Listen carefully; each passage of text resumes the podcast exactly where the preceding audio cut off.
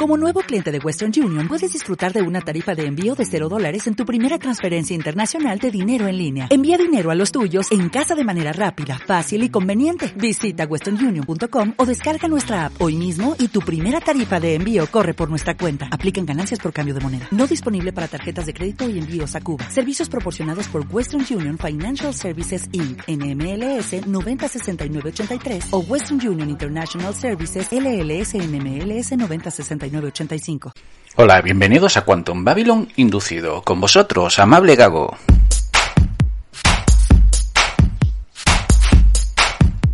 Hoy hablaremos de Érase una vez en Hollywood. Once Upon in Time in Hollywood es una película de Tarantino. Se estrenó en el año 2019. Esta película tiene una base histórica y tiene un perfil cómico dramático. Para hacer esta película, Tarantino no solo se las ingenió para crear un buen guion, sino que también puso de su dinero como promotor y director. Además, buscó a los mejores actores que pudo para este proyecto, siendo las principales protagonistas Leonardo DiCaprio, Brad Pitt y Margot Robbie.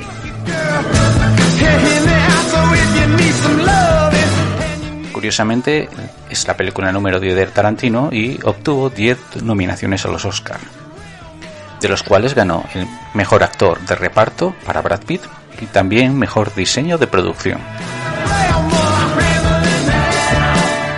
Esta historia nos lleva a finales de los años 60 en Los Ángeles, cuando el cine estaba en esa edad dorada. Hollywood era un lugar donde todo el mundo quería acudir para ser famoso u obtener una oportunidad pero también era un lugar donde había ciertos peligros y gente, mmm, digamos, un poco desequilibrada. Un ejemplo de esto es el caso producido por los seguidores de Manson, una secta que orquestó unos ataques en 1969 en el cual murieron varias personas, entre ellas la actriz Sharon Tate.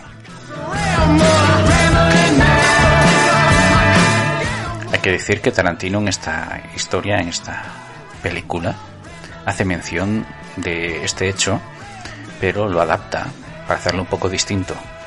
Ya lo dice el título, que era una vez en Hollywood. Hollywood, esa ciudad de sueños, esperanza y en cierto sentido, una ciudad de vida.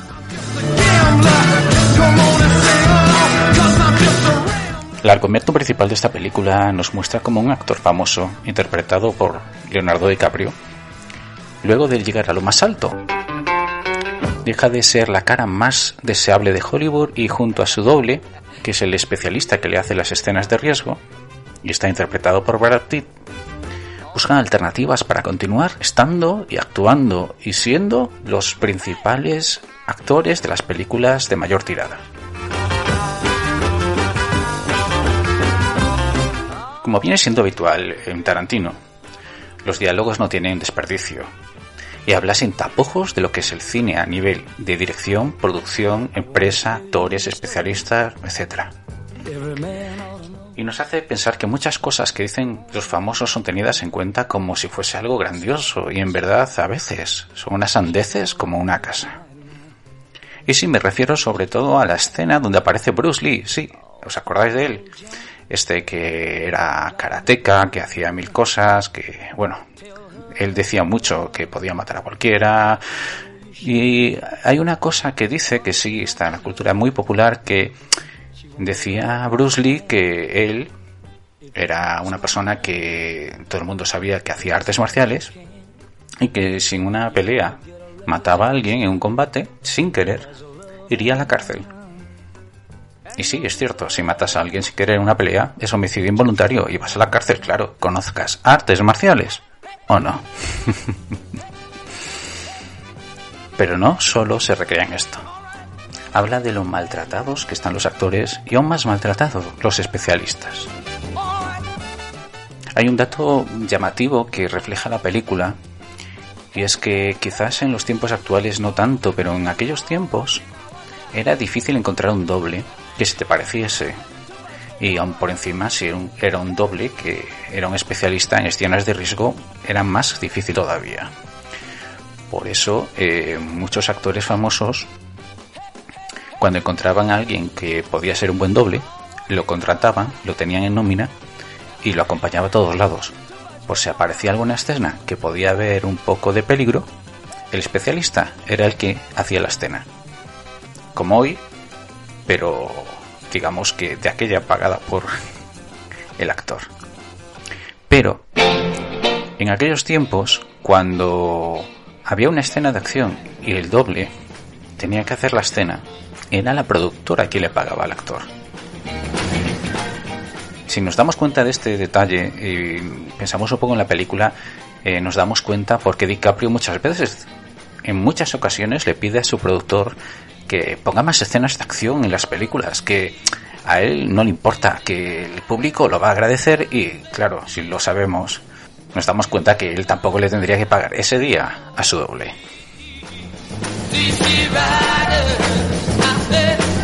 Pero si hay algo que nunca cambia es que por mucho dinero que tengas, por muy bueno que seas y la mucha fama que hayas conseguido junto con tus fans, de un momento a otro puedes pasar al olvido. Y en cualquier cuneta o tuburbio abandonado, quedarte allí sin memoria. Mismo muchos lugares donde se han rodado escenas míticas de la historia del cine serán solo historia y con el tiempo solo vivirán de la nostalgia y algo de turismo.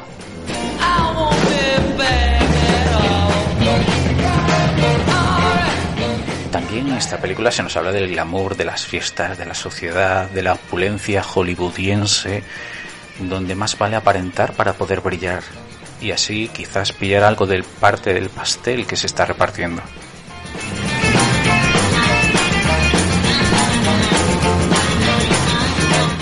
Hay algo que sí me llamó la atención de esta película de Tarantino, es que es una película que aparecen animales. Me refiero sobre todo a, a perros.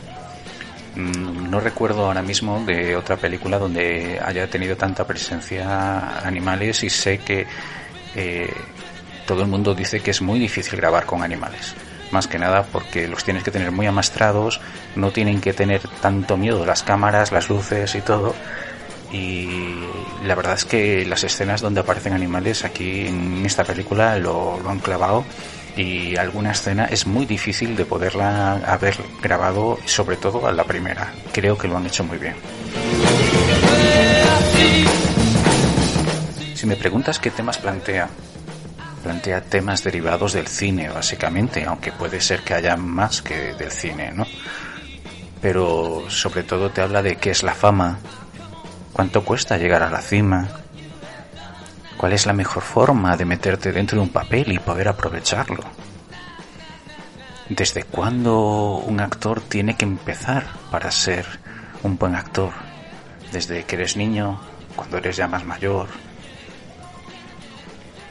Se puede ser famoso y al mismo tiempo ser una persona llana, simple, sin ser orgulloso.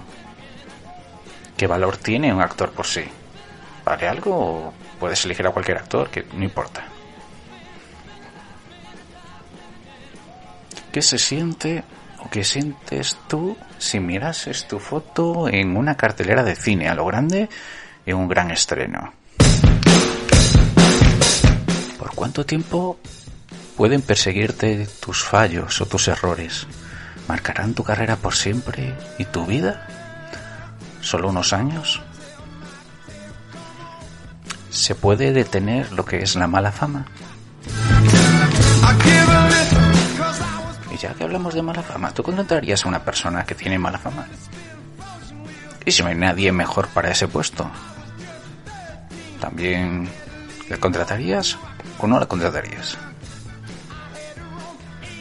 ¿Por qué hay tanto garrolo que no mide bien con quién se mete?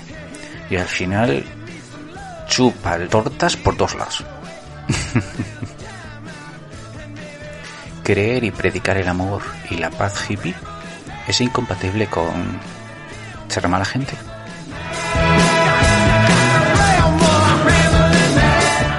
No querría acabar este pod sin mencionar la banda sonora la cual es muy buena tanto en música como en los spots publicitarios que nos ponen, nos introducen. Ya que parece que damos un salto en el tiempo y vivimos esa cultura VIP donde el amor, la paz, el power flower hippie llenan las calles, mientras como quien no quiere la cosa, nos vamos apuntando a la cultura del autostop. Pues hasta aquí el programa de hoy. Espero que os haya gustado y que pensemos que una simple historia anecdótica, cuando cae en buenas manos, se puede convertir en una gran obra de arte. Hasta el próximo programa, aquí en Quantum Babylon Inducido.